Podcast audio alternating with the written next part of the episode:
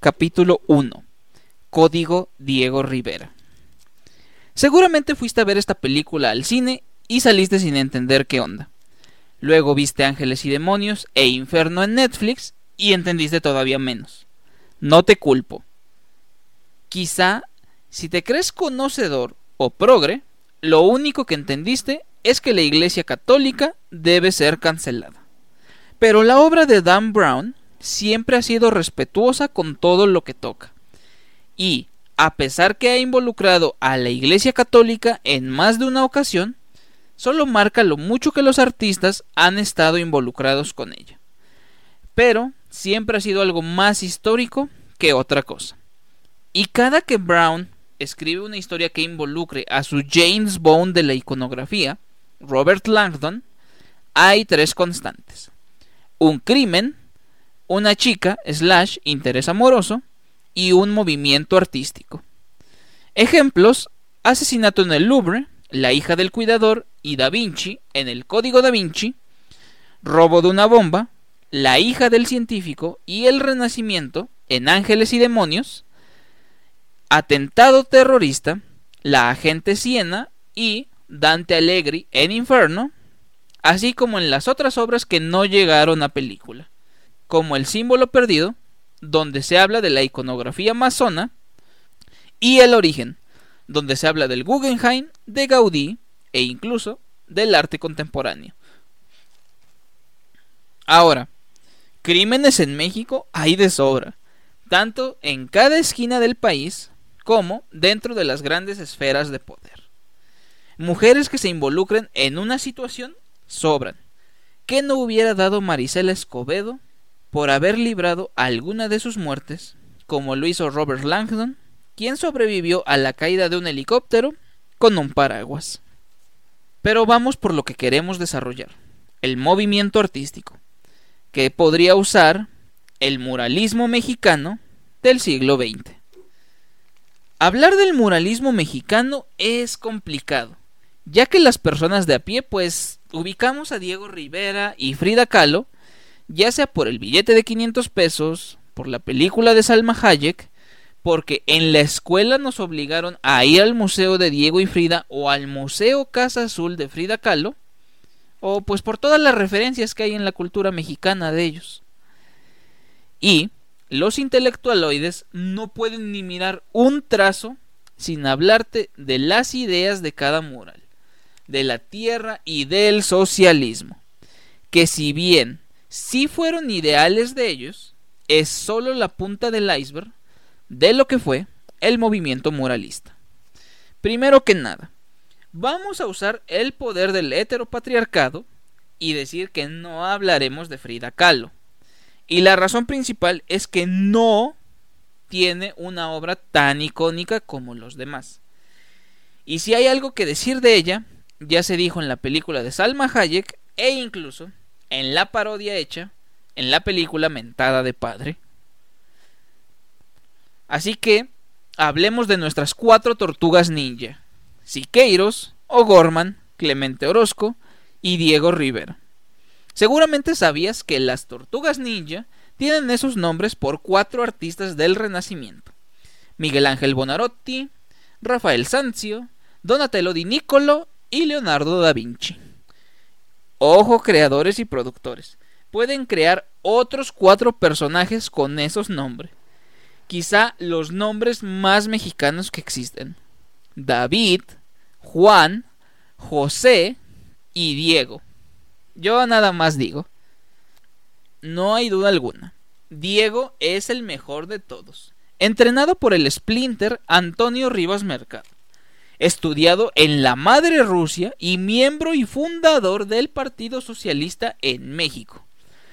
Hombre que si bien nos dejó obras de arte es difícil hablar sobre las mejores, ya que hay que decir que este hombre tenía una presencia y un poder político que de verdad pesó dentro del país, donde fue un factor para que hoy existan dos de las mejores universidades de México, el Instituto Politécnico Nacional y la única universidad que de verdad hace pesar la sigla de autonomía Chapingo mismos que le dieron el honor de tomar una pequeña capilla que estaba dentro de los terrenos de la universidad y crear la capilla riverina, misma que copia varias de las técnicas que usó Miguel Ángel en la capilla sixtina, pero nos deja un discurso increíble de lo que significa la fuerza agraria en México. Asimismo, la UNAM, desde San Ildefonso hasta CU, como tantas otras instituciones de gobierno, le dieron un espacio para plasmar su discurso. Pero, desde mi perspectiva, la mayor obra de Diego Rivera es un sacrilegio, donde lo único que necesitábamos era un espacio para confinar una válvula, construir un registro, o como le llaman en mi pueblo, una caja de agua, y este cabrón plasmó en 200 metros cuadrados lo que significa el agua para los mexicanos. Pero eso no es todo. Para que ningún cuate se venga a asomar, hay que construir una fuente que prácticamente es una escultura épica que incluye a Tlaloc, Ejecatl, Quetzalcoatl e incluso a Cahuac. ¿Sabes qué? Traita el mejor arquitecto muralista de México, Juan O'Gorman. ¿Y sabes qué? De paso que me construya mi casa. Y hablando de O'Gorman y de caprichos, la obra de él es el claro ejemplo. Pero es algo que supera al recinto, la idea e incluso al artista mismo pues a 40 años de su muerte y 70 de la construcción de esta, es una pasadez de lanza con cualquier otra cosa. O sea, tú imagínate, suena bonito y romantizado que miles de niños embriaron piedras de sus casas, pero también imagínate lo que sufrieron correos de México. ¿Qué desmadre habrá sido mover toneladas de piedra en tantos y tan pequeños paquetes? pero valió cada maldito cansancio. Sí, el resultado es el edificio más fotografiado de México. Aquel que cualquier estudiante de esa casa de estudios tiene una foto ahí. Y cualquier otro turista busca la mejor toma. La Biblioteca Central.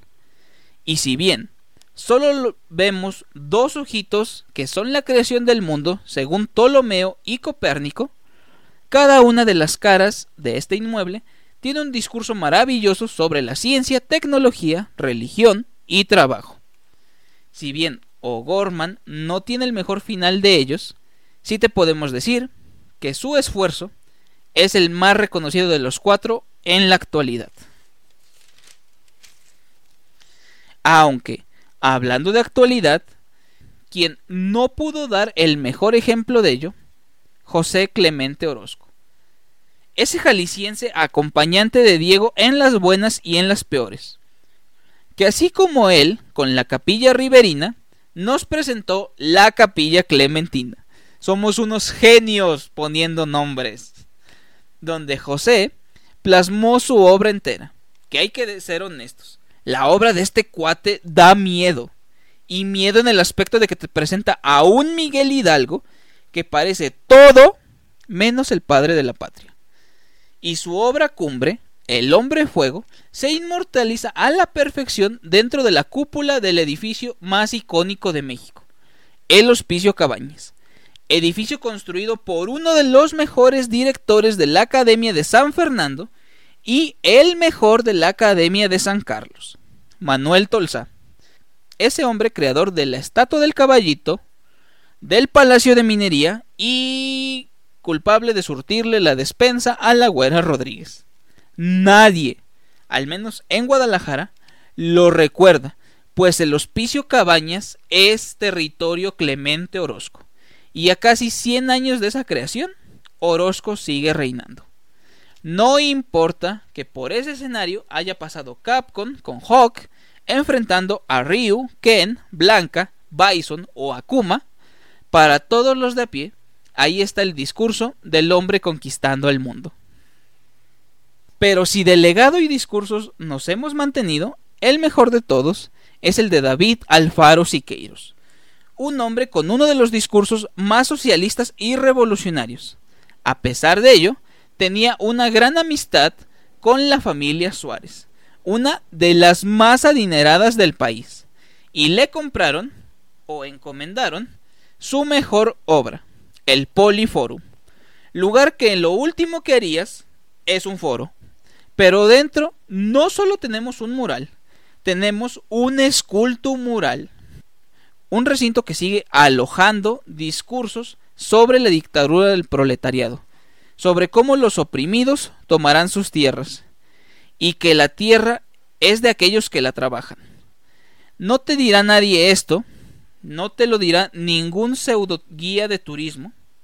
Quien te dirá esto será el mismo Siqueiros de su misma voz, pues dejó un mensaje para la eternidad explicando su gran obra. Porque hay que ser honestos, su obra era muy abstracta, que a pesar de que le pongas una de las frases más mamalonas, como del pueblo a la universidad y de la universidad al pueblo, nosotros nos vamos a limitar a llamarlo vamos por las tortas. Quiero aclarar, estamos conscientes que en el siglo XX también existieron Picasso, Gaudí, Matías Guerin, Salvador Dalí e incluso Frank Lloyd Wright. Pero estas personas que acabo de mencionar se merecen su reconocimiento aparte. Marcaron la generación de un país, sostuvieron sus ideales y acompañaron a México hasta el final absoluto de la Revolución Mexicana, cuando el poder dejó de estar en manos de las Fuerzas Armadas y comenzó a todo involucrar autoridades civiles. Así que te lo digo de una forma muy sincera. Veo perfectamente a Robert Langdon resolviendo un caso aquí, buscando pistas en el Museo Naucali, escalando y huyendo en las bóvedas de Bellas Artes, refugiándose y siendo traicionado en el interior de Palacio Nacional, y resolviendo el misterio y besando a su interés amoroso en el mismísimo San Miguel de Allende. No sé para ti, pero para mí, el muralismo mexicano es una historia digna de contar. Esperamos que te haya gustado este episodio. Narración y escritura por Jesús Jiménez. Síguenos en Facebook como ADN Viajero y en Instagram como ADN.viajero. Y recuerda que en los viajes el de la vida es el más importante.